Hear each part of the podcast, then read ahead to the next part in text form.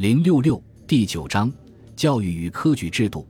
辽代的教育与科举，契丹的贵族教育与学校的设立。契丹以武立国，在其兴起之初，主要的契丹官职是通过契丹人的试选补充的，知识的传授并不重要，学校教育几无可言。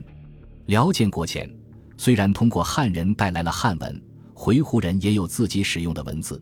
但契丹贵族并没有固定的学习环境和学习科目。建国之后，由于受汉文化的影响，契丹贵族就很注意引进儒学。辽朝的佛教实际上已成为汉文化的一部分，著名的僧人也多是汉人。但比较而言，儒学更能代表纯粹的汉族封建文化，因此辽统治者更重视儒学，对儒学的尊崇。直接影响了契丹建国之初的宫廷教育。在太子妃的身边有学问渊博的张建，太子妃虽没有正式拜他为师，其实他就等于是太子的老师。名儒宋祁也曾担任寿安王的侍读。在以后的时间里，宫廷贵族教育还设有诸王文学馆，文学馆内设诸王教授伴读，指导契丹宫廷贵族的日常学习和读书。辽圣宗太平七年十一月，匡义军节度使、中山郡王察葛、保宁军节度使、长沙郡王谢家奴和广德军节度使、乐安郡王醉歌，为了全面、深刻地学习汉族文化，向圣宗祈求为他们选派读书时，得到圣宗的赞许和支持。契丹诸王不仅都有伴读，并且还可以在府内学习，有相当好的学习环境和条件。据历史记载。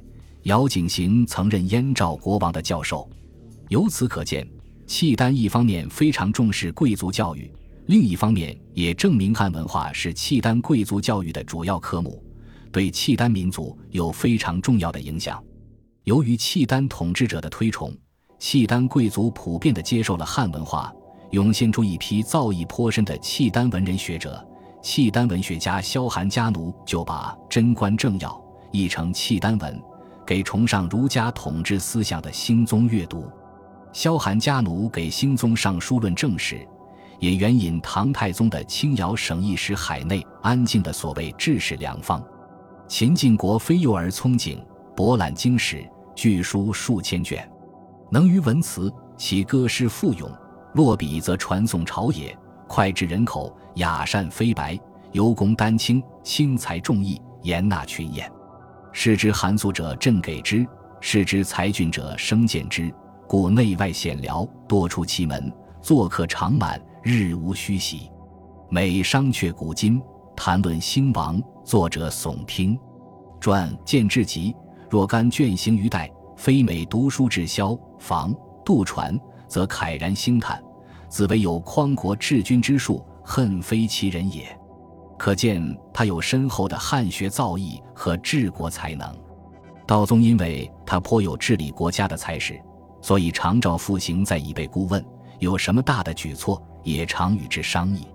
秦晋国妃在契丹贵族中深受中原文化的教育，这虽然是由于他的聪颖好学，也说明契丹贵族的教育获得了相当深厚的发展。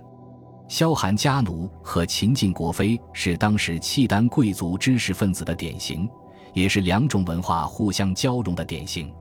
在辽建国之前，契丹人还处于奴隶社会时期，并没有学校的设立。随着与中原王朝的频繁往来和接触，汉文化的影响逐渐加深。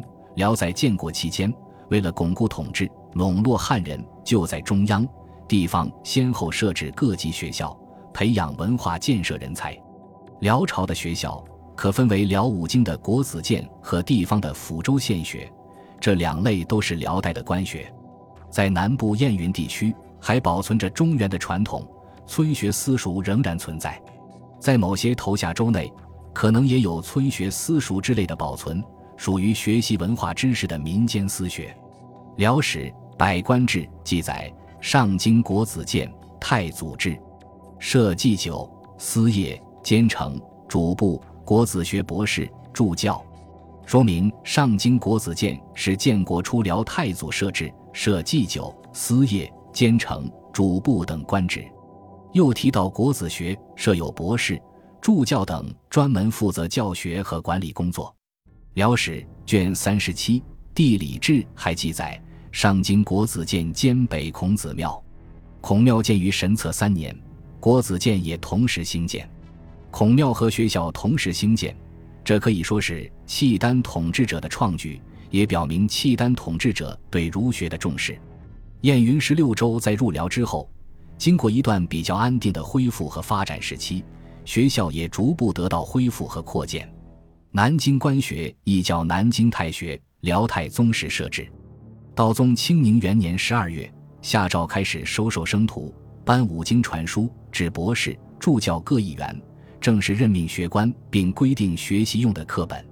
清宁六年六月，又在辽中京设置中京国子监，并祭祀先圣先师，明文规定先圣先师是国子学生员学习的典范。西京国子监。红场径深贯他所，规模较其他的国子监大，学习环境也较其他的优越。史料虽记载辽武经设国子学、国子监，但都没有反映太学生的录取资格。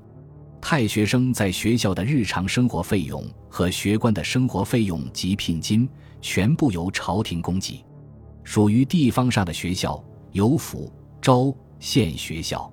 辽史百官志记载，黄龙府。兴中府都设有府学，府学内都设有博士和助教等学官。各州县有州学和县学，其中也设有博士和助教。涿州州学设置较早，建于圣宗统和年间。应州州学龙首书院创建于道宗清宁年间，创建人为翰林学士邢宝溥。开泰元年十二月，贵州上书朝廷，说贵州居民本新罗所迁，未习文字。请设学以教之，朝廷同意了这一请求。归州州学随即得以建立。滦州州学建立于道宗清宁年间，由此可知，辽建国后，州学得到了普遍的发展。这从一个侧面反映了中原文化对契丹民族的影响。县学的设立也较普遍。辽道宗时，大公鼎在良乡县任县令，曾在县内建有孔子庙和县学。